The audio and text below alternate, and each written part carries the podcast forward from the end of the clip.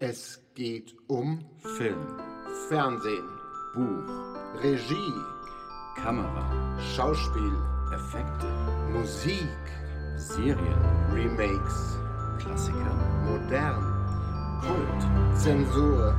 Gut, und böse. Das alles und noch viel mehr. Gibt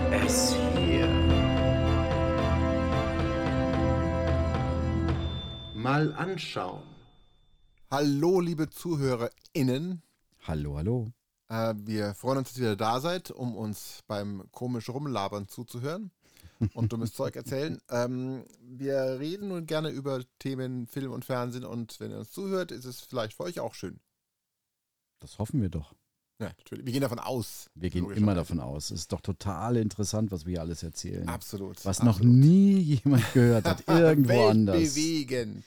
Also ja, eine weitere Weltpremiere heute in dieser Sendung. Wir reden über. Wir reden heute über Comic-Verfilmungen. Oh, das gab's noch nie. Ja, es gab auch noch fast keine. Haha. Wir reden darüber ähm, aus mehreren Gründen. Zum einen, weil wir gerne über Filme reden. Haha.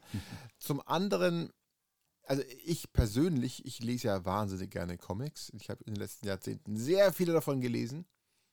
Und ich finde es immer faszinierend zu betrachten, wie aus einem Comic, den man kennt, dann ein Film wurde oder wie, wie, sich das, wie das umgesetzt wird und was sich ändert, was besser oder schlechter wird und so weiter. Und deswegen ist es eine, eine Filmgattung, die mich sehr fasziniert. Und deswegen, äh, also das ist mein Grund, aber deswegen reden wir heute mal ein bisschen drüber. Ja, ich meine, Comic-Verfilmungen, da kommt keiner von uns dran vorbei. Also es gibt ja mittlerweile sehr, sehr viele, ja, Marvel sei Dank und DC, die dann auch auf den Zug aufgesprungen sind. Na, die waren ja schon vorher da. Aber ja, es ist ein interessantes Thema, wie du schon sagst. Es ist ein anderes Medium. Ja, es ist vergleichbar mit Romanverfilmungen, nur dass Comics halt schon eine visuelle Vorlage für den Film geben. Absolut. Also wenn sie gut geschrieben und gezeichnet sind, dann sind sie ja bei den wirklich guten einfach schon, sind sie ja wie ein Film im Prinzip. Ja.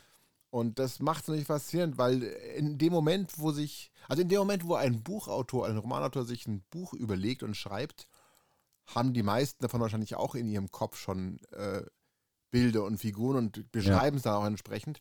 Aber bei Comics werden die dann eben von dem Autor beschrieben und von dem, wenn es ein passender Künstler ist, schon mal gut umgesetzt, sodass es beim Leser dann auch noch einen viel größeren Impact hat wie ein normales Buch normalerweise. Ja. Und wenn man dann einen Film daraus macht und der passt, dann ist es fantastisch. Ich ähm, würde sagen, also wir machen das heute keine Drei-Stunden-Folge daraus auch, aber weil da könnte man Tage drüber reden. Sehr viel. Aber definitiv. ich würde mal gern so ein bisschen High-Level betrachten, was es so gibt und wie sich so entwickelt hat. Meiner persönlichen Meinung nach, und korrigiere mich, wenn du es anders siehst, gibt es eigentlich, also ich sehe vier verschiedene Gruppen von Okay. Comic-Verfilmungen da draußen.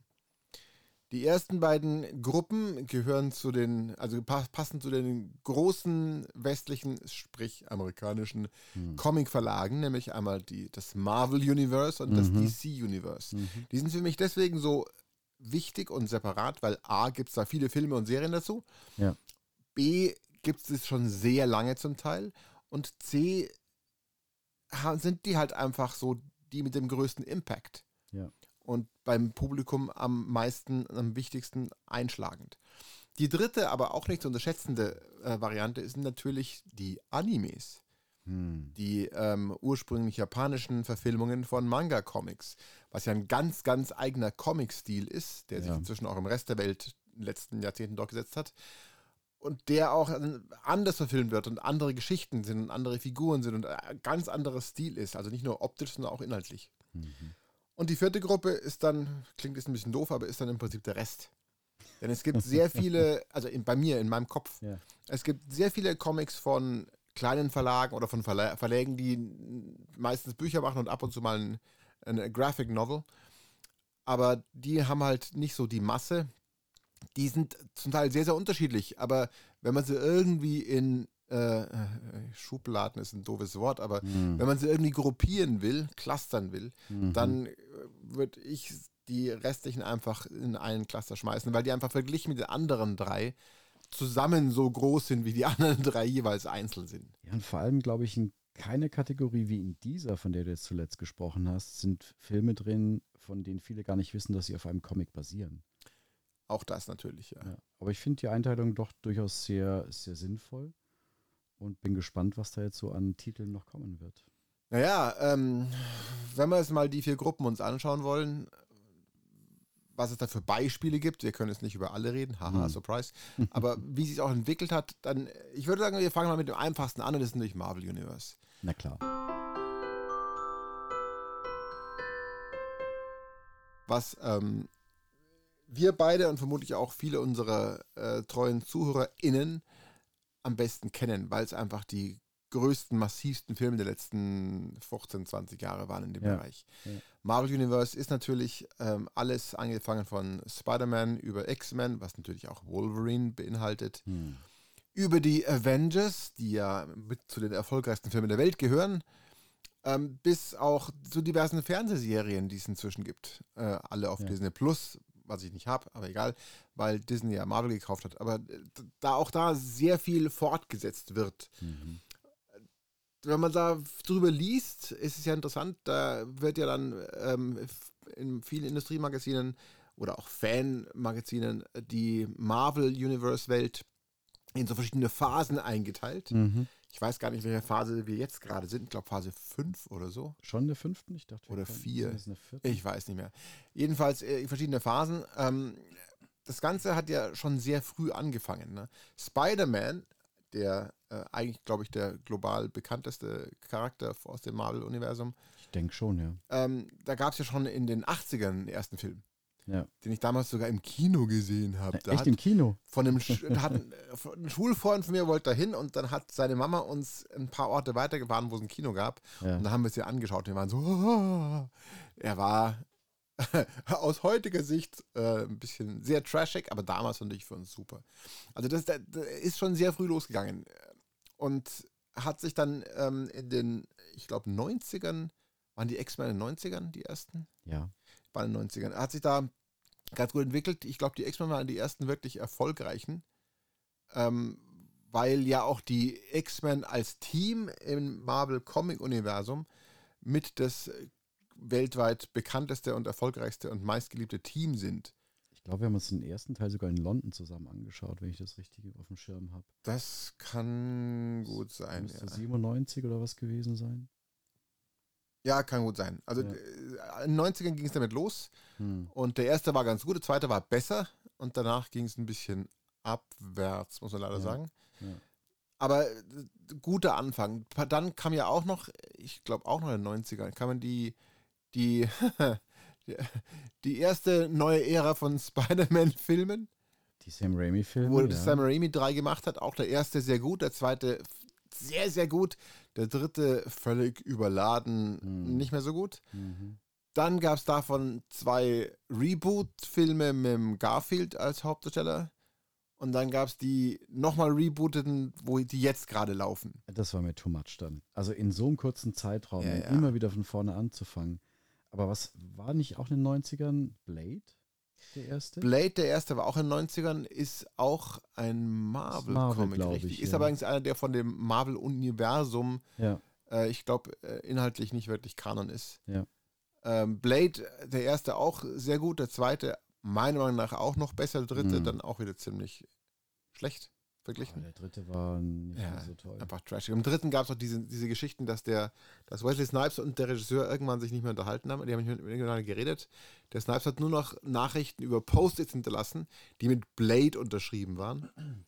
Und dann gab es noch die Szene, wo er irgendwie nur da lag und irgendwas mit ihm gemacht worden ist. Und da mussten seine Augen offen sein. Genau. Und er Ja. hat sich geweigert, die Augen offen zu haben. Und dann haben sie die Augen hinterher mit CGI als offene Augen gemacht. Und nur aus Protest, ja, die Augen nicht aufzumachen. Also Ach, das war grottig. gut. Das war seine schwierige Zeit. Kurz danach war er dann eben Knast. Insofern, Zu Recht, aber egal. ja. Ähm, also, äh, ja, Blade ist natürlich auch ein. Ah, der Blade 2 war von 2002. Also, die waren äh, später Mhm. 90er, Anfang der Nullerjahre. Mhm.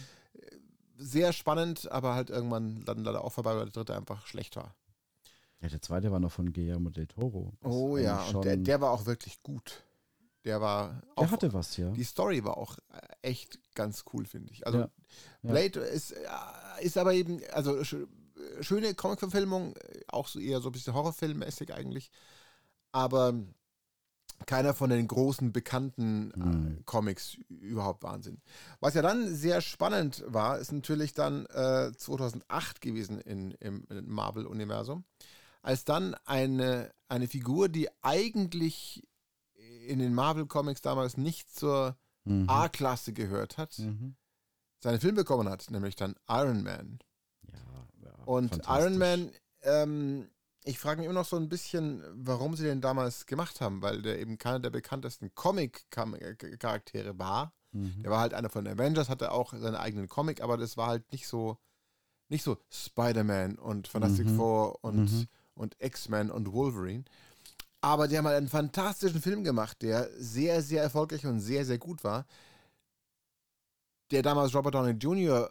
zurückgeholt hat Ja. ins Superstardom. Dessen Karriere klinisch tot war zu dem Zeitpunkt. Der war damals völlig am Ende und der Film hat ihn gerettet im Prinzip. Ich glaube, also der Regisseur war John Favreau, der auch selber Schauspieler ist, aber bekennenderweise ein unglaublicher Fanboy und ein Comic-Liebhaber. Und ich denke mal, er wollte halt nicht diese ausgelutschten Figuren nehmen, sondern das war also sein Lieblingscharakter und mit dem hat er es ausprobiert. Und du merkst die Liebe, die er da reingesteckt hat. Das hat er später ja bei Star Wars auch nochmal gemacht, weil ja ähm, der Mandalorian auch von ihm war, die Idee. Richtig, ja. Und da merkst du einfach, wenn Leute für ein Projekt brennen, dann hat es einen deutlichen Unterschied. Das kannst du mit Budget gar nicht aufwerten. Also der war damals sehr, sehr, sehr erfolgreich. Auch da gab es natürlich noch zwei Nachfolgefilme. Hm. Der, ich glaube, die waren beide nicht so erfolgreich, weil sie auch nicht ganz so gut waren. Ich weiß mal gar nicht, wie viel Geld sie gemacht haben. ging noch, das war doch der mit Mickey Rourke. Ja, ja, genau. Und der dritte boah, mit Ben Kingsley, der war, Der war dann nicht mehr so brillant. Nee. Aber das war im Prinzip der, der Kickstarter zum neuen Marvel Ja. Universe in der Filmwelt. Ja. Weil danach ging es dann einfach richtig ab. Danach haben sie auch jedes Jahr neue nachgelegt, haben mit, mit äh, Captain America angefangen, natürlich zum Beispiel, haben die äh, äh, Thor-Filme gebracht, Hm. die am Anfang auch nicht so ultra erfolgreich waren, die erst dann erfolgreich geworden sind, als sie gemerkt haben, das läuft als Comedy am besten. Ja. Und der letzte war, den fand ich nicht so brillant, aber davor, die ein oder zwei waren auch wirklich sehr gut und sehr lustig. Ja. Aber also die haben da wirklich sehr schlau alles äh, zusammengesetzt und einzelne Charaktere, die lustigerweise alle zu den Avengers irgendwie mal gehören hätten können oder gehört haben, haha.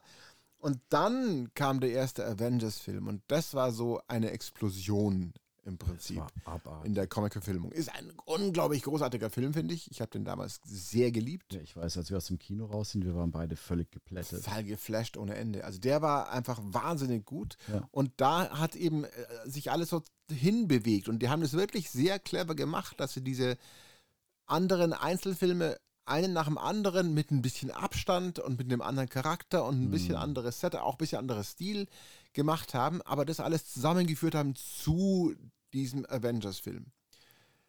Und das war unglaublich. Und dann gab es natürlich noch mehrere Avengers-Nachfolgefilme. Äh, die letzten beiden dann die zusammenpassenden Finalen, die Mhm. auch beide erstens sehr gut waren, zweitens ultra erfolgreich. Oh ja. Und damit hat Marvel wirklich so, das, das so, äh, ich glaube, die haben da das von, das von Anfang an, von vor Iron Man wahrscheinlich schon, mit einer richtigen Strategie geplant und durchgezogen Mhm. und so ihre Milestone-Filme gemacht und das so nach und nach und nach gebaut. Mhm. Es gab noch eine andere Parallelfilme, die da reingehört haben, die nicht alle ganz so ultra erfolgreich waren. Aber das hat alles dahin geführt zu diesem Bam mit Avengers, was dann mit den letzten beiden Avengers-Filmen geendet hat. Dann haben sie angefangen, eben mehr unbekannte Charaktere, unbekanntere, nicht ganz unbekannt, aber unbekannter als diese großen zu bringen und haben dann eben äh, Ant-Man Mhm. gemacht und, und Doctor Strange gemacht und so weiter mit dem Cumberbatch, die auch zumindest der erste fantastisch ist, finde ich. Also Doctor Strange, da ist mir im Kino fast schlecht geworden. Also jetzt nicht, weil der Film so schlecht war, sondern diese, diese multidimensionalen Ja. Aufnahmen und Das war wahnsinnig gut gemacht. Also der Film hat mir sehr gut gefallen, der erste. Und dann sind sie halt äh, zu den Serien gegangen. Ich meine, man darf Ja. nicht vergessen, diese ganzen Setups wie, wie Shield als, als äh, Geheimdienst slash Planetenrettungsorganisation Mhm. hat ja da überall eine Rolle gespielt. Und dann haben da auch ein paar Charaktere wie Nick Fury und auch äh, ein paar seiner, seiner Helfershelfer sind ganz oft hier ein bisschen, da ein bisschen vorgekommen. Dann gab es auch Mhm. sogar eine eigene Shield-Serie. Ich Mhm. habe die Serien ja alle nicht gesehen, weil ich keinen Disney Plus habe. Aber das haben sie wirklich alles sehr schlau aufgebaut. Aber die letzten paar Jahre waren dann nicht mehr ganz so brillant und erfolgreich, weil sie halt irgendwann nicht mehr so gutes Material produziert haben, schlicht und einfach. Ich glaube, das Problem war die Frequenz einfach. Wenn du so in dieser Fülle Material raushauen musst, wird die Qualität irgendwann leiden. Sie haben halt eben, genau, sie sind von, sie sind von Qualität auf Quantität gegangen. Ja. Ja. Und bei- ich meine, manche der Serien, die ich nicht gesehen habe, sollen sehr gut sein und sehr unterhaltsam und auch sehr schön. Andere sind total halb gefloppt, weil die halt einfach Mhm. nicht mehr so gut waren.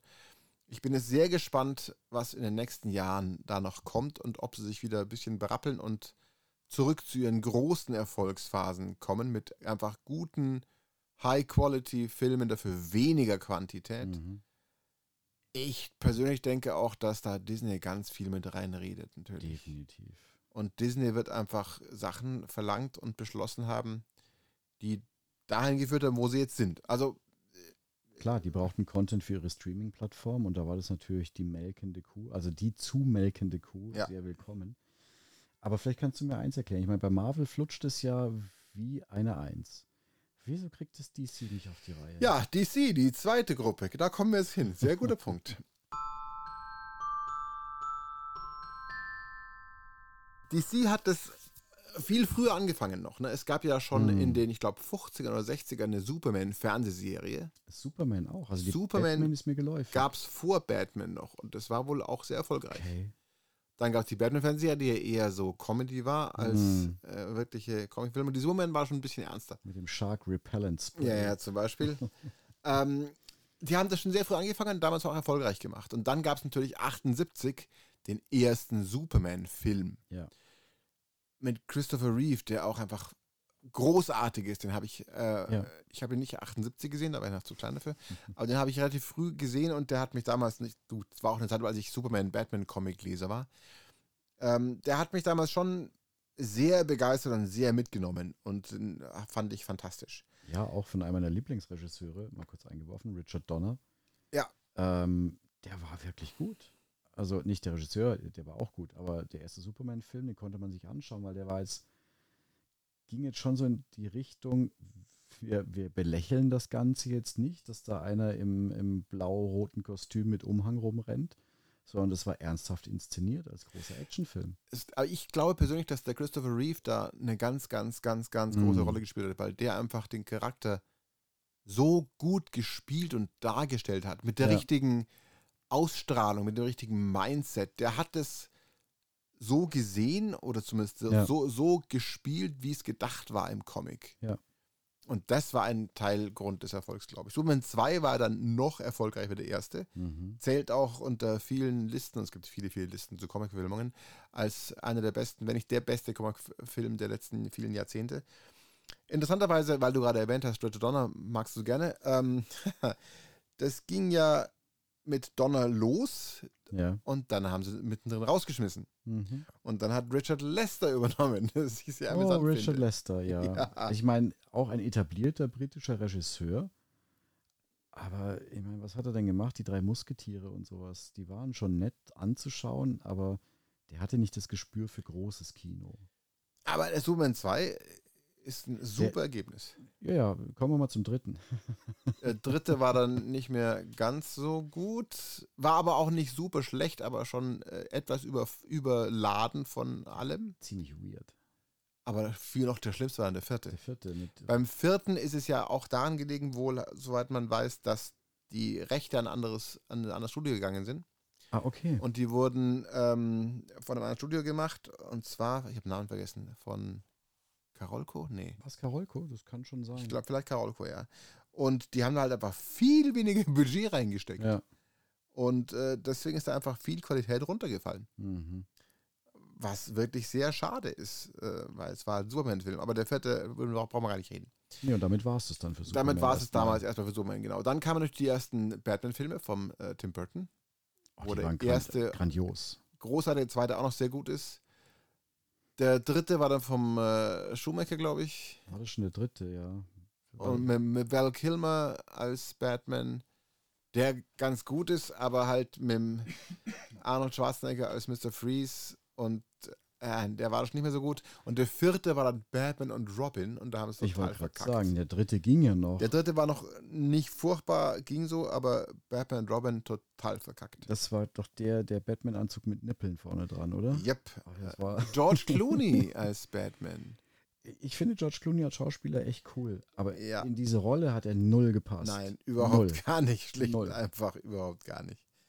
Also äh, da haben sie dann auch äh, erstmal wieder sich deutlich verschlechtert und sie haben es auch nicht auf die Reihe gebracht.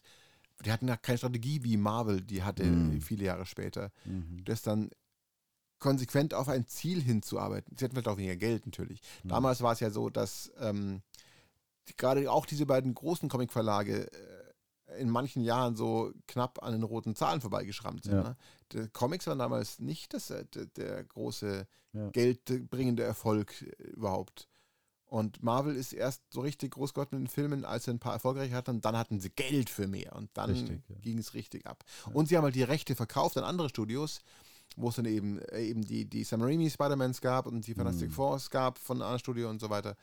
Ähm, da hatten sie dann Geld und die hatte eben DC nicht und deswegen, ja, ich vermute, also das ist alles meine persönliche Vermutung jetzt, es könnte auch ein Grund sein, warum dann nicht mehr draus wurde, als draus wurde. Also bei Fantastic Four tut es mir halt echt leid drum, weil also der Da, dazu, ach, wir waren schon bei Marvel eigentlich, stimmt, waren das da haben wir schon, komplett ja. vergessen. Fantastic Four, nur ganz kurz dazu, der erste Film war, ich fand ihn nicht schlecht, ich fand ihn recht nett eigentlich zum Anschauen.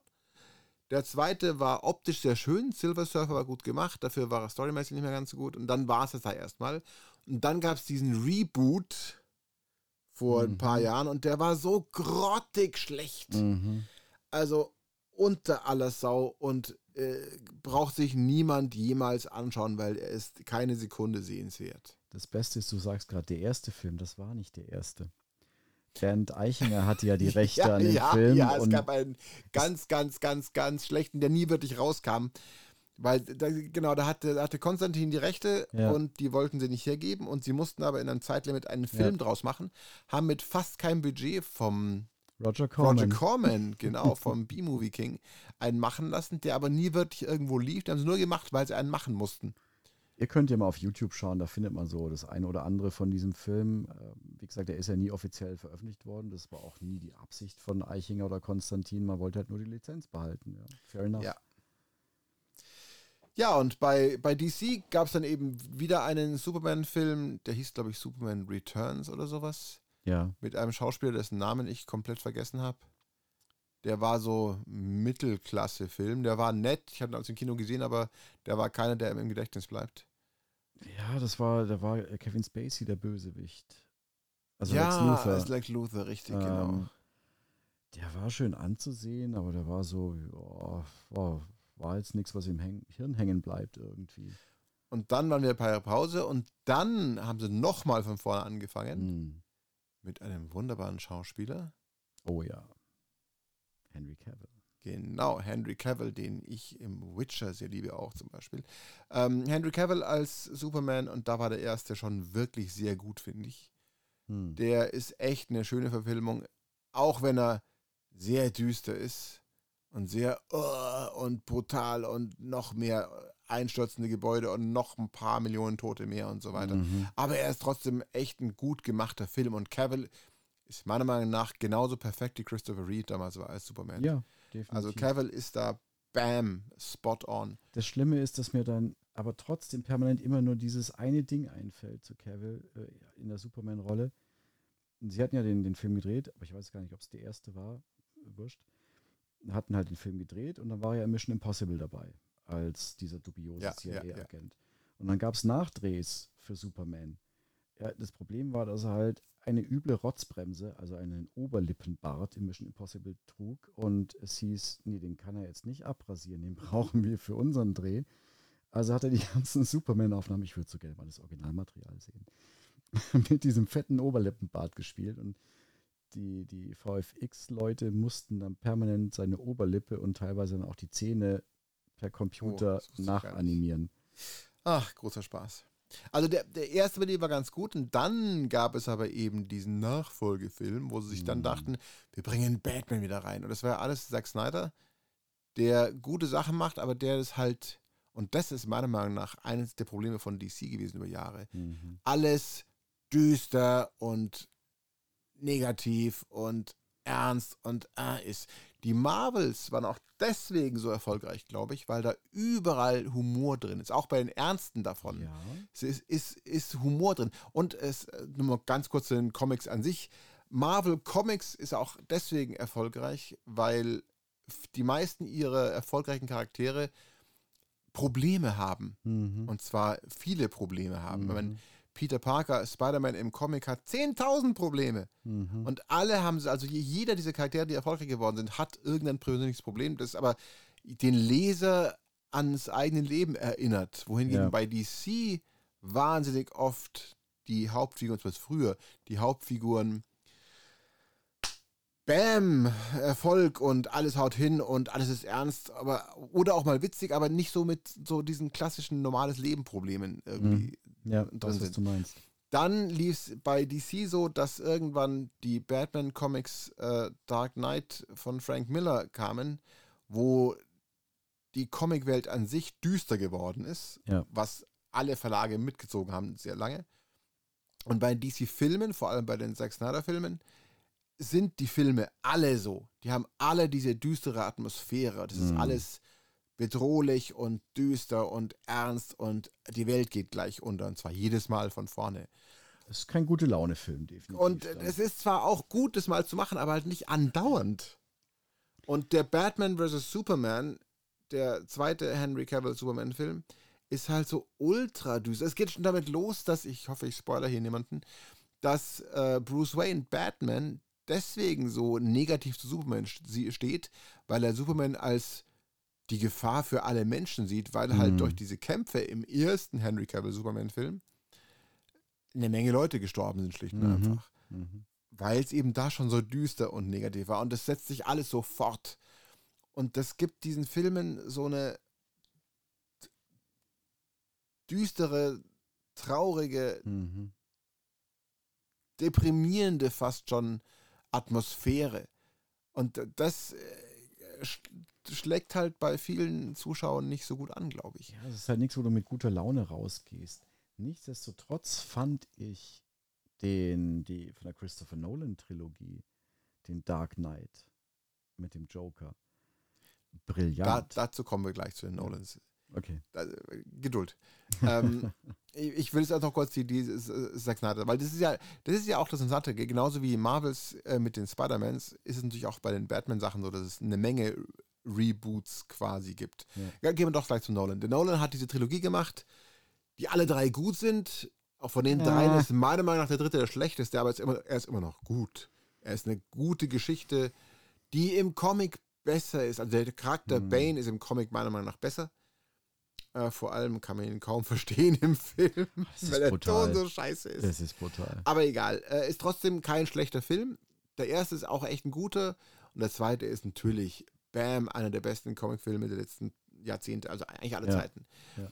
Liegt daran, dass die Story fantastisch ist, dass es zwei Bösewichte gibt, die aber Ja. gut zusammenpassen. Nochmal zurück zu den Spider-Man-Filmen von Raimi. Im dritten Mhm. Spider-Man war ja eins der Probleme, dass drei der Hauptbösewichte vorkommen und zwar nicht irgendwie passend geschrieben worden sind. Das ist Ja. sch- der Film ist nicht schlecht gedreht, nicht schlecht gespielt, er ist schlecht geschrieben. Ja. Und der zweite von den Nolan Batmans ist fantastisch geschrieben. Ja. Die Charaktere an sich schon, schon fantastisch auf Papier dargestellt. Und dann kommt natürlich ein Heath Ledger und spielt diesen Joker noch, noch so Brillant. ich meine, ich bin großer Nicholson-Fan. Im ersten großen Batman-Film war Nicholson ein fantastischer Joker. Aber der Heath Ledger, der, der ist einfach unglaublich, Mhm. unglaublich großartig gewesen. Also ja, die Nolan-Filme sind fantastisch, aber die sind halt, ähm, die spielen im, im, im gleichen DC-Universum, in der gleichen DC-Welt, Mhm. aber sind halt komplett losgelöst von allem anderen. Mhm. Und dann kamen eben die Zack Snyders, wo Batman von Ben Affleck gespielt, haha, als erstmal als Feind von Superman kommt, wo dann in dem Film auch viel Schwachsinn passiert, meiner Meinung nach. Aber gut, äh, der dann auch sehr düster endet. Das will ich jetzt nicht erzählen, sonst spoilere ich es jemandem. Und deswegen war das auch kein Riesenerfolg eigentlich. Der, also der war nicht, der Mhm. war nicht schlecht, war kein Flop, aber war nicht so groß, wie er hätte sein wollen. Weil da war sie dann doch so weit bei DC, dass er auch auf das große Zusammenspiel, wir haben unsere paar Superhelden. Ich meine, in, in der DC-Welt gibt es diese, diese fünf großen, ne? Ja.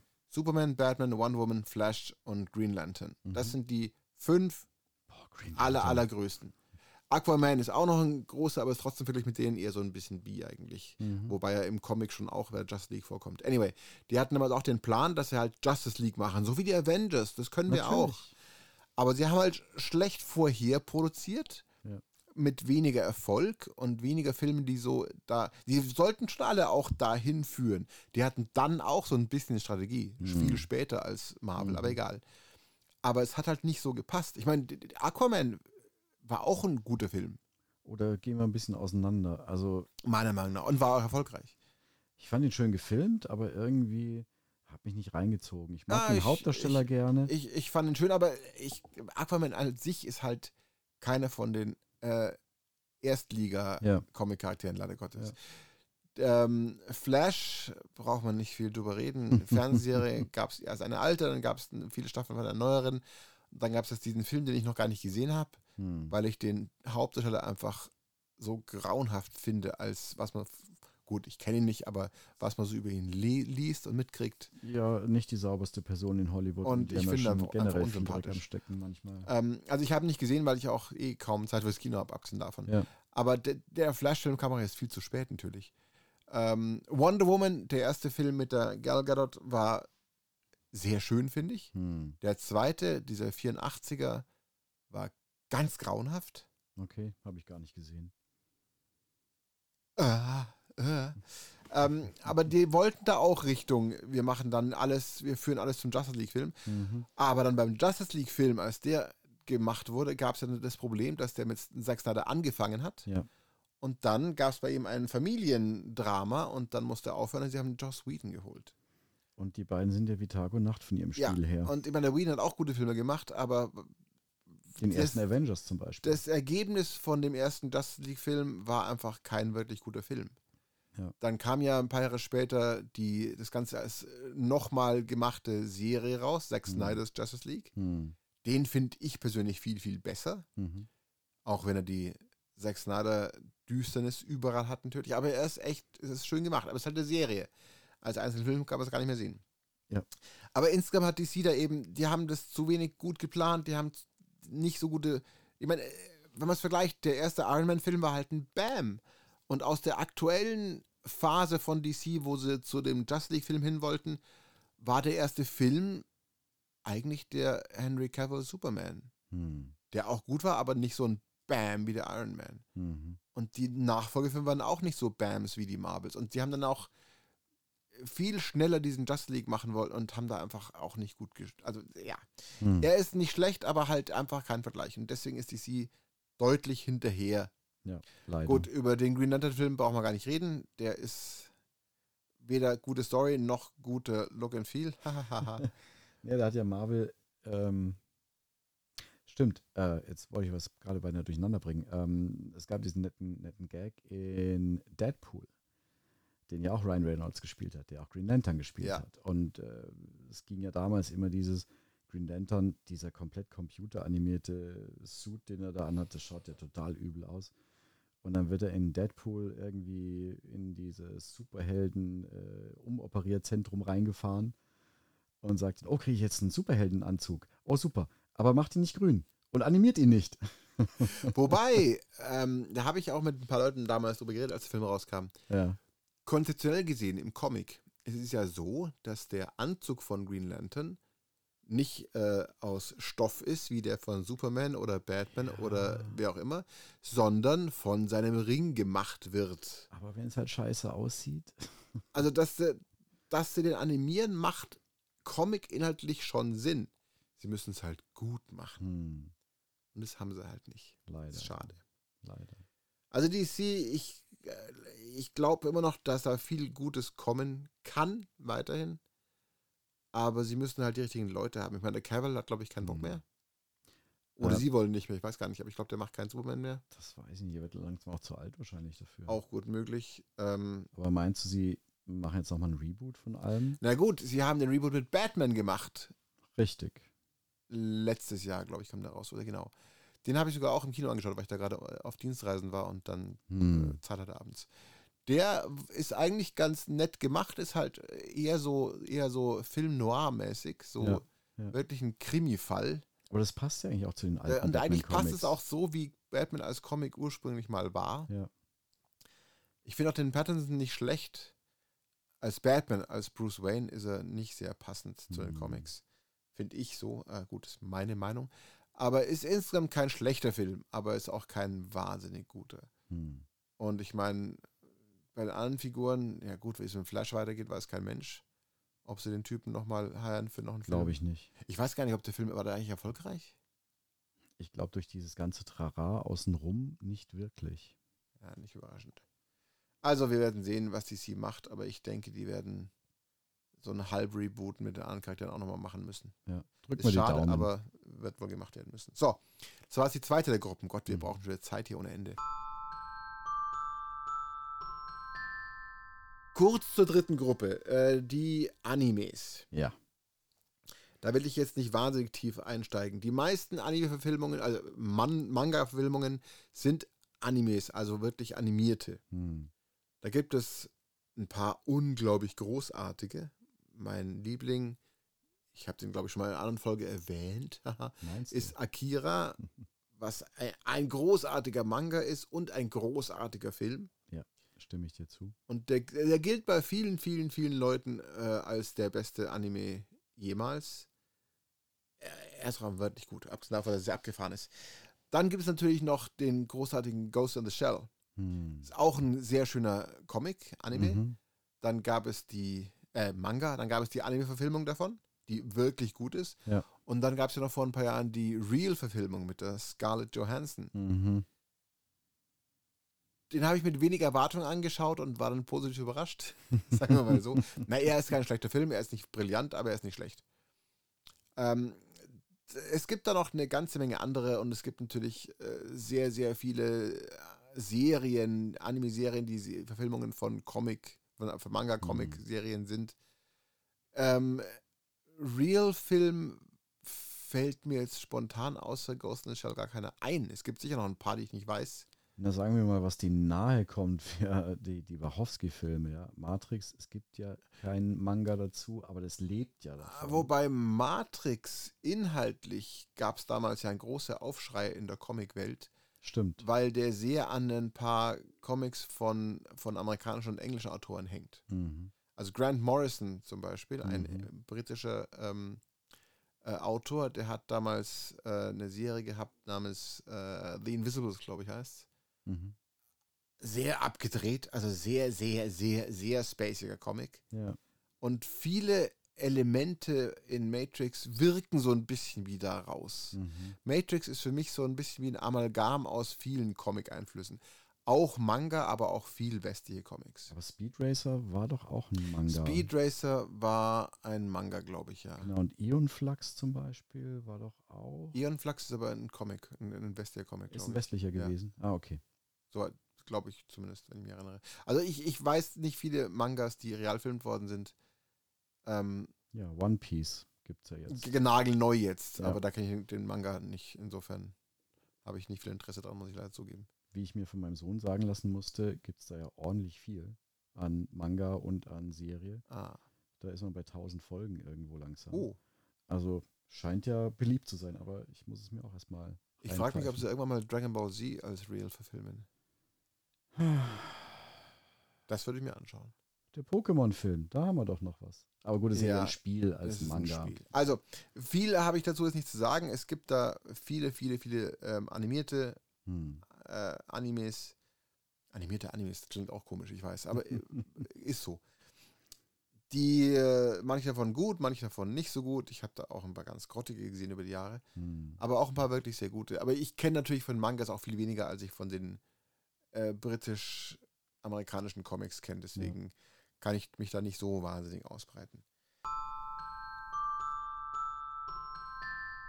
Ja, und dann vierte Gruppe, die alle anderen. Da gibt es ähm, viele Beispiele von guten. Es gibt auch viele Beispiele von Filmen, wo eben die Zuschauer gar nicht wussten, dass es ein Comic ist. Zum Beispiel Mhm. äh, ähm, Road to Perdition, ein Film von 2002. Ja. Mit Tom Hanks und Jude Law und Paul Newman. Ja. Also auch echt ein guter Film. Ich bin mir sicher, dass geschätzt, bauchgefühlmäßig geschätzt, die Hälfte der Zuschauer im Kino nicht wussten, dass es eine Definitiv. Comicverfilmung ist. Ja. Oder History of Violence. Großartig. Super Film. Ich finde den Film sogar besser als den Comic. Ja, ist auch ein Cronenberg, ist naheliegend. Äh, ja, richtig. Also es gibt da diverse Beispiele, ähm, wo Filme sehr gut gemacht worden sind und keiner wusste, dass es ein Comic war. Es gibt auch da natürlich animierte, die äh, nicht aus irgendeinem äh, großen Verlag, DC, Marvel und so Mhm. kommen. Äh, eins der interessantesten Beispiele, finde ich, ist When the Wind Blows. Oh, ja, oh, ganz fieses. Der Ding. ist von, aus den 80ern. ist der. 80er. Ja. wo es ist eine Geschichte von einem Comic aus einem alten Ehepaar in England, die nach dem äh, Atomkrieg ihr Leben weiterzuleben versuchen. Ganz bitter. Ganz deprimierend. Und der Film ist äh, vom, von, von dem vom Comic-Autor auch gedreht Ach, worden. tatsächlich. Ja, ja, ja. Cool. Sehr dazu passend. Ja. Wenn ich mich recht erinnere. Ich glaube, der äh, Raymond Briggs, glaube ich, heißt er, und der war da irgendwie auch äh, zumindest beteiligt massiv an, Mhm. dem, an dem Film. Mhm. Das ist so ein Beispiel ähm, von einem nicht so großen Verlag, aber Comic-Verfilmung und so. Ja. Natürlich gibt es auch, äh, Dark Horse Comics ist jetzt kein Mini-Verlag, aber kein DC oder Marvel, ist aber schon einer der größeren Zweitliga-Verlage, würde ich sagen. Mhm. Die haben natürlich eine ganze Menge. Die haben vor allem natürlich äh, Hellboy, Oh, schönes Ding. ist ja ihr erfolgreichster Charakter aller Zeiten, glaube ich. Da gibt es ja ähm, zwei fantastische Verfilmungen vom Del Toro, oder zweite fast noch Der besser, als die war erste ist. Ja. Dann gibt es diesen Reboot von vor ein paar Jahren, der unglaublich erfolglos war, weil auch nicht sehr gut. Mhm. Also optisch war er schön. ja, Optisch war er wirklich Ja. schön, aber halt die Story echt. Wobei die Story sich, die, die hat sich schon sehr an einer Comic-Story orientiert, lustigerweise. Aber die haben aus einer guten Comic-Story ein schlechtes Drehbuch gemacht. ja kann auch Was ich auch schon wieder äh, peinlich finde, ehrlich gesagt. Aber gut, es ist wie es ist. Ähm, Ja, aber auch der Hellboy-Ableger war dann nicht wirklich erfolgreich mit Jeff Bridges und war es nicht wieder Ryan Reynolds? Du meinst RIPD? Ja. Das ist kein Ist es- Hellboy-Ableger. Nein, nein, ist nein, es gar nicht? Nein, nein, es ist kein Bringe ich Ableger. das jetzt irgendwie durcheinander? Ist ja auch als Comic keine Riesenserie gewesen. Da gab es vier oder sechs Hefte, Ja. die sich schön lesen. Aber da war der Film ja ultra grottig. Ja. Der war richtig schlecht gemacht. Da hat man auch das Gefühl, dass die Schauspieler, die beide hervorragende Schauspieler sind, gar keinen Bock hatten, das zu machen irgendwie. Wahrscheinlich. Ähm, es gibt natürlich dann auch noch so Filme wie Spawn Oh mein äh, Gott. von 97. Spawn, auch Ja. ein Comic, der in den 90ern extrem erfolgreich war. Da habe ich viel Geld dafür ausgegeben damals. Es war gerade in meiner Lebensphase damals der richtige Comic zum richtigen Ohne Zeitpunkt. Äh, der Film ist nicht wirklich wahnsinnig gut gemacht worden. Nee. Und das Krasse ist ja, dass Spawn als Comic dann ein paar Jahre später auch, ich weiß nicht, ob es überhaupt noch gibt, der ist einfach irgendwann wieder runtergefallen, weil er plötzlich nicht, Hm. nicht mehr zum Zeitgeist gepasst hat. Mhm. Und sie haben nichts oder sie haben nicht genug angepasst an, wie die Welt sich entwickelt. Ja. Ähnlich ist, wobei der schon, ich glaube, das ist ein DC-Charakter, ähm, Ghost Rider. Oh, oh, oh. Fällt mir gerade ein. Wir sind ja eigentlich gerade bei den nicht DC, nicht Ja. Marvel, aber das ist ein DC-Charakter. Ja. Furchtbare Verfilmungen mit Nicolas Cage. Ja. Anyway. ähm, dann gibt es natürlich noch zum Beispiel ähm, Comics aus Großbritannien. Da gibt es ja auch einen, einen kleinen, also global gesehen kleinen, aber für Großbritannien einen großen Comicverlag mit dem großartigen Charakter Judge Dredd Oh, der ein Judge Dredd. super Charakter ist mit sehr guten Stories. Die alten Comics, die glaube ich aus den 80ern sehr wahrscheinlich, sind Mhm. wirklich, lesen sich echt gut. Aber nichts über den Film, bitte. Da gab es, Moment, Moment, Moment, da gab es dann zwei Filme dazu. Naja, den zweiten Der erste einfach. äh, von 1995 mit Sylvester Stallone. Das ist mein Guilty Pleasure. Und zwar, nee, der ist nicht sehr gut, finde ich. Ich mag den. Es geht schon mal damit los, dass Stallone im Film seinen Helm abnimmt. ja, das ist ein No-Go, ich das weiß. macht Judge Dredd nicht. Der zweite Film mit Carl Urban, der ist echt gut, finde ich. Ja, Er, man hätte da aus der Story mehr machen können oder Ja. den Charakter mehr machen können. Aber er ist verglichen mit dem Judge Dredd von Stallone, ist der zwei Ligen besser, finde ich. also, das ist äh, auch so ein äh, Beispiel, finde ich irgendwie. Es ist ganz schwierig. Ähm, was noch von, von kleineren äh, Verlagen kam, was Erfolg ist, fällt mir gerade nicht mehr ein. Ich hatte noch ein paar, noch ein paar mir aufgeschrieben. Nee, dann, dann schwenke ich nochmal zwischen rein, weil du ja vorhin so schön meintest, dass der, der Autor von äh, When the Wind Blows mit dran beteiligt war und das zu einem guten Werk gemacht hat. Gibt es noch einen der britischen Comic-Autoren, der die Finger komplett davon gelassen hat und auch nie involviert Ja, wurde? genau, da wollte ich jetzt noch hin. Genau, da Ja. gibt es den großartigen Alan Moore. Großartig. Alan Moore hat ein paar Comics gemacht, die bei mir in Top 20 meiner Lieblingscomics sind, würde ich sagen. Und die meisten davon sind schlecht bis mittelgut verfilmt worden. Grausam. Also der schlechteste League of Extraordinary Gentlemen. Grausam. Was ja der Film war, der seinen Hauptdarsteller, Mhm. Amerikanisiert hat. nee, Das meinst du nicht? der seinen Hauptdarsteller dazu gebracht hat, mit dem Filmemachen aufzuhören.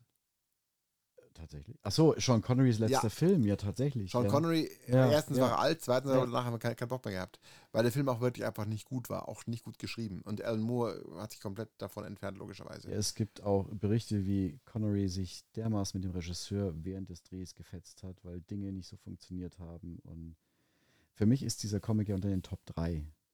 Also ist einer meiner Lieblings. Wobei das ja eine, eine sehr lange weitergeführte Comic-Serie war, wo erst vor vier oder fünf Jahren das letzte Heft rausgekommen ist. Ja. Und wenn man die alle durchliest, dann ist es phänomenal brillant insgesamt. Aber der Film, wie du sagst. Also der Film nicht sehr gut. Dann gab es zum Beispiel Alan Moore-Verfilmung äh, Wie vor Vendetta, der echt, finde ich, ganz schön okay, ist. Der ist ja. ganz okay. Ist, äh, Nicht brillant, da ist der Comic aber auch wirklich schwierig, weil der halt echt Sehr düster. sehr und düster und sehr deprimierend. politisch ist. Ja. Aber er ist schön gemacht. Und dann gab es eben noch diesen anderen Alan Moore-Comic, From Hell, der als Comic schwer zu lesen ist. Mm, Ich lese oh den ja. gerade zum zweiten Mal erst. Und das erste Mal schon lange her. Und ich tue mir echt schwer, weil da ist sehr viel Inhalt, sehr viel Text, auch sehr viel an Historie angehängt. Und der Zeichenstil ist auch Und nicht ist leicht auch zu konsumieren. Nicht leicht, genau. Also, äh, aber ist ein echt guter Comic. Hm. Die Verfilmung ist Mittelklasse, würde ich sagen. Ich mochte sie Ist, sehr. ist schön gemacht, ist inhaltlich auch ziemlich nah am Comic dran, vor allem stimmungsmäßig. Ja. Aber halt ähm, nicht so nah, wie ich es gerne hätte bei Comicverfilmungen. aber grandios besetzt immerhin. Ja, Ian ist- Holm am Schluss, Ja. also der dreht auf. Ist sehr gut, sehr gut besetzt. Und der, der vierte große Alan Moore ist natürlich eben, wie du gerade schon erwähnt hast, Watchmen. Hm. Wo ja lange dran gearbeitet wurde, den zu filmen. Weil es, Watchmen gilt ja als, äh, bei vielen Leuten, als der beste Comic aller Zeiten. Bei mir Mhm. persönlich nicht, aber ist in meinen Top Das ist Ten. ein sehr guter. ist ja. sehr, sehr gut. Ist wirklich sehr, sehr, sehr gut. Da gibt es ja. zum Beispiel, ähm, wenn man sich das, wenn man das mal so liest, dass, wie, wie die, die zwölf Einzelausgaben, gibt es da ja auch wirklich mit, wie man umblättert und was man wann wo Mhm. liest, sehr, Mhm. sehr, sehr viele schlaue Sachen drin. Mhm. Ich persönlich finde die Verfilmung eigentlich echt gut. Die ist sehr nah am Comic. Ja, das Sie haben das stimmt. Ende verändert, aber nicht schlechter gemacht, sondern Ja. passender zum Jetzt. Aber ich finde ihn insgesamt wirklich schön verfilmt. Er hat eine äh, Soft-Sex-Szene, die nicht nötig gewesen wäre, finde ich. Aber gut. Aber ich, ich finde ihn echt schön. Also es ist eigentlich von den Alan Moore-Verfilmungen mein Favorite, würde ich sagen. Kann man dann fast sagen, dass Zack Snyder so der ungekrönte König der Comic-Verfilmer ist? Absolut. Der hat nämlich auch 300 gemacht, wenn Ja. ich mich recht erinnere. Richtig. 300 ist ja auch von, ich weiß gar nicht, ich glaube auch ein Dark Horse Comic oder sowas. Auch von Frank Miller, zu Ja. dem wir auch gleich noch danach kommen. Ähm, 300 ist auch eine abgefahrene Geschichte natürlich, die basierend auf Historie, wobei das wohl wirklich sehr Ist so überliefert überraschend worden. gut basiert. Ist auch schön verfilmt. Ist vom Stil her, ja, sehr Zack Snyder und auch Mhm. hat auch Mängel, aber ist schön gemacht. Ja. Ähm, ja, Zack Snyder ist da ganz vorne mit dabei. Das ist leider so. Aber der macht halt wirklich immer sehr düster. Ein paar. Comics, die ich gerne verfilmt sehen würde, die darf nicht Zack Snyder machen, weil dann wird es zu düster. Ist einfach so. Ähm, Planetary wahrscheinlich. Planetary, wenn sie das jemals verfilmen, das darf nicht Zack Snyder machen. Ja. Das, die Wachowskis können das machen zum Beispiel. Das ist okay, das passt. Ähm, weil wir gerade bei, bei Frank Miller waren. Frank Miller hat natürlich auch diese andere Comics geschrieben, Sin City, Hm. zu denen es zwei Filme gibt. Ich kenne nur den ersten allerdings, Den zweiten habe ich auch nicht gesehen. aber der ist fantastisch. Und der ist, glaube ich, das Näherste an einem Comic, was eine Realverfilmung überhaupt machen kann. Frank Miller war ja auch stark involviert. Ja, ja, in ja, ganz Produktion. massiv. Frank Miller hat ja auch dann auch äh, kurz darauf selber Regie geführt bei einem Film. Oh, okay. Ähm, ich habe spontan leider vergessen, was für, aber der war nicht gut. Hm. Nur Regie führen ist nicht so sein Ding. Hm.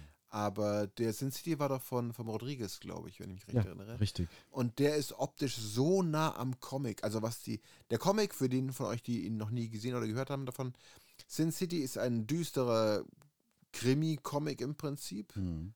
Ähm, Schwarz-Weiß und alles ist dunkel und düster. Und ist wirklich, also Frank Millers Zeichenstil ist da halt ganz einmalig. Ja. Und die Verfilmung ist so nah dran, wie ein Film, ein Realfilm sein kann, finde ich. Ja, Der erste visuelle ist wirklich Stil ganz ist- hervorragend. Ist wahnsinnig schön getroffen. Ach ja, muss ich auch nochmal lesen, fällt mir gerade ein. Ähm, also der ist auch einer von denen, ich glaube, der gehört auch zu keinem der großen Verlage. Und der könnte auch Dark Horse sein, natürlich. Dark Horse ist dann doch Da größer, bin als ich raus, dachte. das weiß ich nicht. aber halt keiner von denen. Also trotzdem die vierte Gruppe irgendwie. Ja. Ähm, was hatten wir denn noch an, an Filmen, die nicht von den großen waren? Es fällt mir keiner mehr ein, obwohl es noch eine Menge gibt. Und vielleicht noch eine Menge geben sollte, die es leider noch nicht gab. Es gibt natürlich auch noch Verfilmungen, haha, wollte ich noch kurz erwähnt haben, genau, von diesen äh, äh, Pulp-Comics, von diesen in, früher in den Zeitungen jeden Tag drei Bildchen-Comics Okay. nämlich äh, zum einen Flash Gordon, der letzte Film von 1980, davor eine Serie mal, aber sehr eigens, aber ich fand den eigentlich damals ganz cool. Ich habe die alte Serie damals als Kind gesuchtet, diese schwarz-weiß. Ich fand aber den. Film auch ganz cool. Ja, der Film ist allein durch den Soundtrack geedelt. Von schon. Queen natürlich. Ja, Und dann 1990 auch äh, Dick Tracy Ah, ja, stimmt. äh, von und mit Warren Beatty. Also der hat auch Regie Mit geführt damals. Madonna. Ja. Und der und Al Pacino. Der Stimmt. Film ist nicht wahnsinnig gut, aber optisch ist der sehr abgefahren, weil die Ja. ganzen Figuren und die Kostüme und, und das Make-up die Figuren dermaßen zu einem Comic hingedreht haben, Ja. äh, abgefahren. Also er ist optisch sehenswert, aber nicht wirklich brillant. Fällt in die Kategorie, jetzt muss ich äh, mich outen, dass ich das gar nicht weiß. Popeye, war das auch erst ein Comic oder war das, waren das die Kurzfilme vorher? Popeye war erst ein Comic und dann die Animation. Da gab es auch einen Kinofilm. Mit Robin Williams als Ja. Popeye. Ja, der aber nicht wirklich. Nein. ähm, also das sind so die vier Gruppen im Prinzip. Was ich jetzt noch kurz äh, erwähnen wollte, sind halt nee, sorry, einen, einen wichtigen wollte ich noch erwähnt haben von Ja. der von den äh, Schieß ich glaube unabhängigen, äh, glaube ich zumindest. Ähm, Kick-Ass Oh. Ja. Oh, da gibt es ja noch einen, den du vergessen hast. und Wanted habe ich auch vergessen. Und noch schlimmer. Kingsman. Kingsman natürlich, Ja. genau. Das sind drei schöne Beispiele von Actionfilmen, Ja. die sich zum Teil nah am Comic halten, zum Teil nicht. Kick-Ass ist sehr nah am Comic. Hm. Kingsman ist so relativ. Ja. Wanted fängt mit dem Comic an, hört aber vollkommen anders auf. Finde ich aber auch legitim. Ja, wobei ich das Ende vom Film einfach nicht gut finde. Ich finde es nicht gut, aber generell den Stoff etwas zu entstellen, klingt jetzt zu negativ, aber ihn abzuwandeln für ein Ja, anderes Thema, ist finde schon ich okay, okay. aber ich finde den Comic trotzdem viel besser. Ja. Aber gut, ich bin auch Comic, Comic-Mensch massiv. ähm, also die, die wollten unbedingt erwähnt haben, ist vollkommen richtig. Äh, was ich auch noch mal kurz bringen wollte, ist natürlich, ähm, wir haben übrigens zu wenig über Hellboy geredet, weil ich so Hellboy-Fan bin eigentlich. Aber egal. Weil der auch vom Stil her. Ich habe gerade vorhin erwähnt, wie Frank Miller seinen eigenen Stil hat.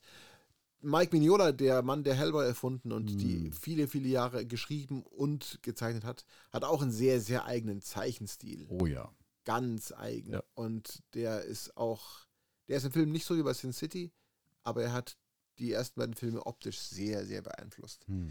Aber was ich noch erwähnen wollte, ähm, ist zum einen noch ein relativ junger DC-Film, der von den Comics eigentlich weit weg ist, der aber extrem erfolgreich war. Gab es sogar einen Oscar dafür. Der, wo es nur um einen Charakter geht, der aus der DC-Welt kommt. Und der Film heißt Joker. Ah, ach ja. wo River Phoenix seinen Oscar bekommen hat dafür, wenn ich mich recht erinnere. Äh, Joaquin Phoenix. Äh, Joaquin, Entschuldigung, ja, ja, nicht River Der große oh, Bruder. Äh, Joaquin Phoenix seinen Oscar bekommen hat. Ja. Ich meine, der Film ist keine Filmung von einem Comic, aber es ist halt der Charakter des Joker. Und der Joker ist ja nun in der Comic-Historie. Batman gibt es ja auch schon seit den Mhm. 50ern, glaube ich. Mhm. Und den Joker gab es schon sehr, sehr früh. Und der Charakter ist natürlich auch düsterer geworden, aber der hat sich immer gehalten und Ja. gilt ja, in, in, der, in der Batman-Welt im DC-Universum als Batmans allzeit wichtigster Nemesis, Richtig. der Hauptgegner. Und auf dem Charakter basiert ja der Joaquin Phoenix-Film. Also ist es eine Comic-Verfilmung. Es kommt ja jetzt demnächst der zweite Teil. Ich bin sehr gespannt darauf, wie das werden wird. Und was ich auch noch erwähnt haben wollte, ähm, man darf ja nicht vergessen, es gibt viele oder gab eine Zeit lang kleine, nicht Verlage für Comics, aber e- extra Serie oder extra, ja, schon quasi Verlage wie, wie, wie Vertigo. Vertigo Hm. waren ja diese eher seltsameren, düsteren Comics, äh, gehört aber zu DC und wurde auch irgendwann komplett in DC absorbi absorbiert. Ja. Da gab es ja letztes Jahr die erste Staffel von der Sandman-Serie Oh, ja, stimmt. die ich wirklich sehr gut finde und die sich auch unglaublich an das erste Trade Paperback von der Comicserie hält. Und war auch großartig produziert. Wunderschöne Produziert, Bilder, super Besetzung. Alles, also Ja. ganz fantastisch. Da freue ich mich sehr drauf, wenn es da hoffentlich irgendwann bald weitergeht. Aber auch da merkt man, dass Neil Gaiman seine Finger mit drin hat. Natürlich, natürlich. Und auch noch erwähnen wollte ich, äh, weil wir gerade bei mehreren Sachen waren, die da reinspielen, eine andere Comicserie, die auch von einem nicht großen Verlag kam, äh, The Boys. Hm. The Boys ist ja, ich weiß gar nicht mehr von welchem kleineren Verlag, war ja auch eine Comicserie, die ein Ende hat, eine lange Geschichte über Ja. viele, ich glaube über 60 Hefte oder so. Ja. Die Verfilmung hatte bisher drei Staffeln. Die erste Staffel ist einfach Verfilmung des Comics. Mhm. Die zweite Staffel geht so ein bisschen davon weg, vor allem gegen Ende der Staffel. Die dritte Staffel ist schon weit davon weg. Okay. Also sie haben da, das, aber ich finde, sie machen das sehr, sehr schlau. Die haben das am Anfang komplett auf den sehr guten Comic aufgebaut, also sehr gut für meinen Geschmack, Hm. sehr brutal für die von euch, die ihn nicht kennen, Mhm. aber das äh, stört mich jetzt nicht so. Ähm, die haben das wirklich sehr schlau gemacht, die haben das komplett aufgebaut über eine Staffel an dem Comic und dann haben sie sich davon wegbewegt. Ich, ich frage mich, warum. Ich habe dazu auch nichts gefunden bisher, weil ich falsch recherchiert. Aber ich, meine Vermutung ist, dass sie sich einfach gedacht haben, der Comic hat ein Enddate. Hm, Ja, kann sein. Und wenn dir die Serie, wenn die weiter erfolgreich bleibt, ja. dann müssen wir die Geschichte woanders hin entwickeln, dass wir mehr Staffeln machen können. Das ist gut möglich. Würde Sinn machen. Würde ich aber auch in dem Fall verstehen. Ja. Weil du willst halt dann nicht einfach auf ein bekanntes Ende, ist ja kein Titanic quasi. Du willst Klar. nicht auf ein bekanntes Ende hingehen. Also ist auch sehenswert. In der Hinsicht natürlich auch The Walking Dead. Auch eine sehr langlebige Oh, Comicserie, die dann ja auch streckenweise schon stärker abgewichen ist, um halt eben auch nicht die Spannungsmomente zu nehmen für die Leute, die Comics schon kannten. Auch sehr interessantes Beispiel noch ist ähm, Verfilmung eines dreiteiligen Comics, also drei Hefte, von einem meiner Lieblingsautoren aus England, Warren Ellis, ähm, namens Red. Das war ursprünglich Ah, eine Drei-Hefte-Serie, Ja. super großartige Comicserie, die sehr gut verfilmt wurde mit Bruce Willis. Die Okay. war extrem erfolgreich, sodass sie dann einfach noch einen zweiten Film gemacht haben, obwohl es keinen Comic mehr dazu gab.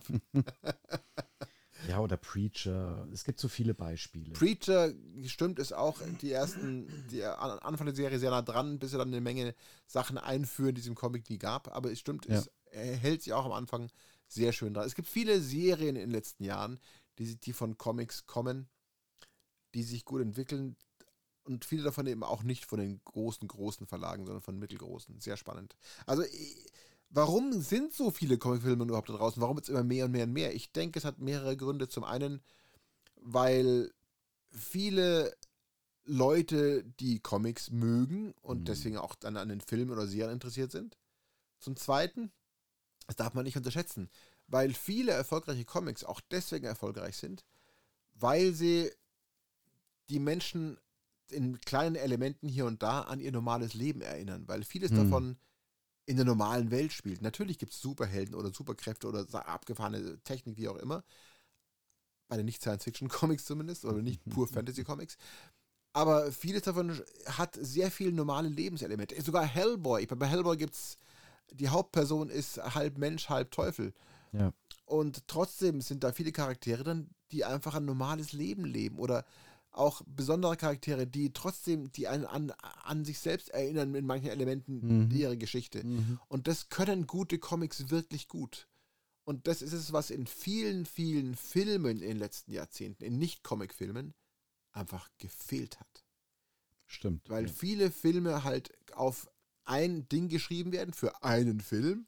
90 bis 120 Minuten und da erzählen wir eine Geschichte und da werden oft die Figuren schlecht entwickelt oder sind einfach die Sachen unrealistisch und da gibt es nicht so viel Backdrop wie halt bei Comics. Wenn ich eine Comic-Verfilmung sehe, auch wenn es ein Film ist, der auf einem Comic basiert, wo es 50 Ausgaben gibt und ich habe davon 30 gelesen, dann fühle ich mich da einfach sehr zu Hause.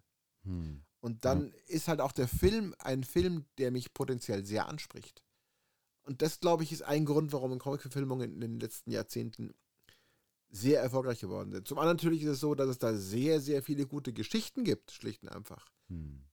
Da müssen sich, muss sich Hollywood nicht mehr viel ausdenken, weil die Geschichten schon da sind und die wurden über Jahrzehnte geschrieben und gelesen. Ja, klar, und die Fanbase ist halt schon da. Das heißt, du hast potenziell ganz viele Ticketkäufer für Kinofilme. Und natürlich, wenn einer erfolgreich ist, dann kann man da bei den meisten Comics noch mehrere hinterherbringen, Ja. was finanziell brillant ist, logischerweise. Ja, die werden uns auch nie verlassen, diese Comic-Verfilmungen. Da bin ich mir relativ sicher, es wird einfach bleiben. Es wird irgendwann mal die Flut vielleicht eher wieder abebben. Ich denke, wenn es zu viele Serien gibt, die keinen großen Erfolg haben, Hm. dann werden sie da wieder weg von der Quantität zurück zur Qualität kommen. Ja gut, Marvel ist schon so an so einem leichten Kipppunkt, würde ich sagen. Die müssen jetzt echt Acht geben, dann die, die, die, ja, die Frequenz runterzufahren Ja. und wieder mehr den Fokus auf Qualität zu setzen. Ja, Disney. Also ich, ich denke, es, ja, du hast schon recht, sehe ich auch so, es wird bleiben, Comic-Verfilmungen werden bleiben, weil es auch weiterhin viele Comics gibt. Es gibt halt noch viele, viele Comics, die noch nicht verfilmt worden sind. Hm. Ja. Und es gibt auch eine Menge Comics, die sind verfilmt worden, aber die kann man nicht überall sehen. Es gab einen, einen Comic auch von Warren Ellis, der heißt äh, Freak Angels. Okay. Der spielt äh, größtenteils in, in London, in der Zukunft, wo mal irgendwann die Welt halb un untergegangen ist. Und äh, sehr viele Menschen leben gar nicht mehr und die Technologie ist total runtergefahren und alle Mhm. Menschen leben wieder simpel. Und da gibt es so ein paar Jugendliche, die Freak Angels, die halt irgendwelche Superkräfte haben.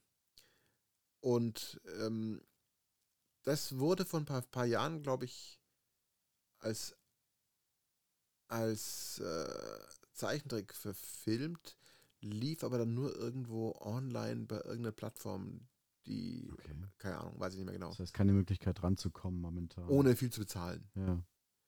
Und äh, also, äh, soweit ich mich erinnere, muss ich mal recherchieren, da fällt mir nur gerade spontan ein. Mhm. Es, es gibt aber noch sehr viele Comics, die bitte irgendwann verfilmt werden sollen, weil die Com als Comics so großartig sind, dass man da, dass die, die richtigen Leute wirklich gute Filme oder auch Serien daraus machen können. Mhm. Es muss halt in den richtigen Händen landen.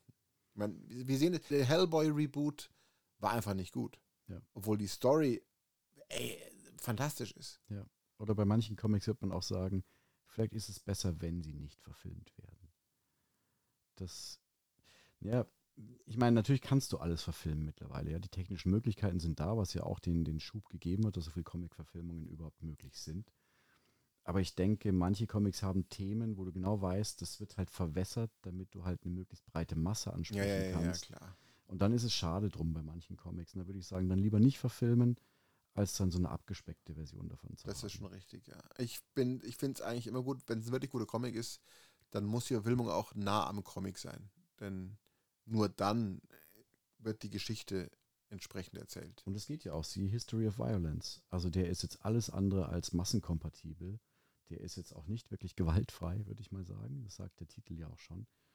Ähm, ist aber ein wahnsinnig guter Film, der auch zumindest mit Oscar-Nominierung in? Kategorien gehandhabt wurde. Ich, ich glaube, war es nicht für den Hauptdarsteller oder für den Film sogar selber. Phil Mortensen meinst du? Ja. Hm. Aber ja, es äh, gibt solche und solche. Ja, ist leider wahr. Es gibt gute und nicht so gute. Ich bin gespannt, was da im nächsten Jahr noch alles kommt. Ich werde mir nicht alle anschauen. Hm. Es gibt auch, ah, nochmal ein Beispiel von gut und nicht so gut. Suicide Squad. Da Hm. gab es den ersten, der nicht sehr gut war. Und dann gab es The Suicide Squad. Anderer Regisseur, ich glaube James Gunn war das. James Gunn, ja. Und der war, ist auch kein fantastischer Ultrafilm, aber der war sehr schön zum Anschauen. Nee, aber das waren halt zwei Stunden Popcorn-Kino. Ja? Ganz genau. Das war alles bunt, da ist immer irgendwas in die Luft geflogen, es kamen blöde Sprüche. Da kannst du das Hirn abschalten und bist total zufrieden. Es bleibt nicht viel hängen hinterher. Aber das ist halt ein schöner, simpler Unterhaltungsfilm. Yep, in der Tat. Ach ja, ich bin gespannt, was in den nächsten Jahren noch so kommt. Ich werde mir viele davon anschauen, aber nicht alle. So, das war's, was ich über Comic-Filmungen erzählen wollte. Ähm, War dann doch ein sehr intensiver Blick, obwohl Ja. wir eine kurze Folge ja, heute damit machen wollten. Ist halt ein großes Thema. Vielleicht machen wir irgendwann mal Thema. noch mehr. Vielleicht wollen wir es mal irgendwann noch in der Folge über eine der Gruppen mehr rein vertiefen. Ich glaube, das macht Sinn. Oder in Dark Horse Sachen oder wie auch immer zum Beispiel. wir finden da was. Danke fürs Zuhören. Wir hoffen, euch hat es auch so Spaß gemacht, wie es uns immer Spaß macht, äh, zu reden hier. Und jetzt setzt ihr euch hin, schaltet ab und lest mal einen Comic. Oder äh, kontaktiert uns oder schreibt irgendwo Kommentare und erzählt uns eure Meinung zu Comic-Verfilmungen oder Serien. Ob wir irgendwas erzählt haben, was ihr ganz anders seht oder ob wir irgendwas vergessen haben oder Ja. Falsches erzählt haben. Ah. Wir freuen uns auf jeden Fall über jegliches Feedback und wünschen euch eine gute Zeit. Bis zur nächsten Folge. Bis zur nächsten Folge. Ciao. Ciao, ciao.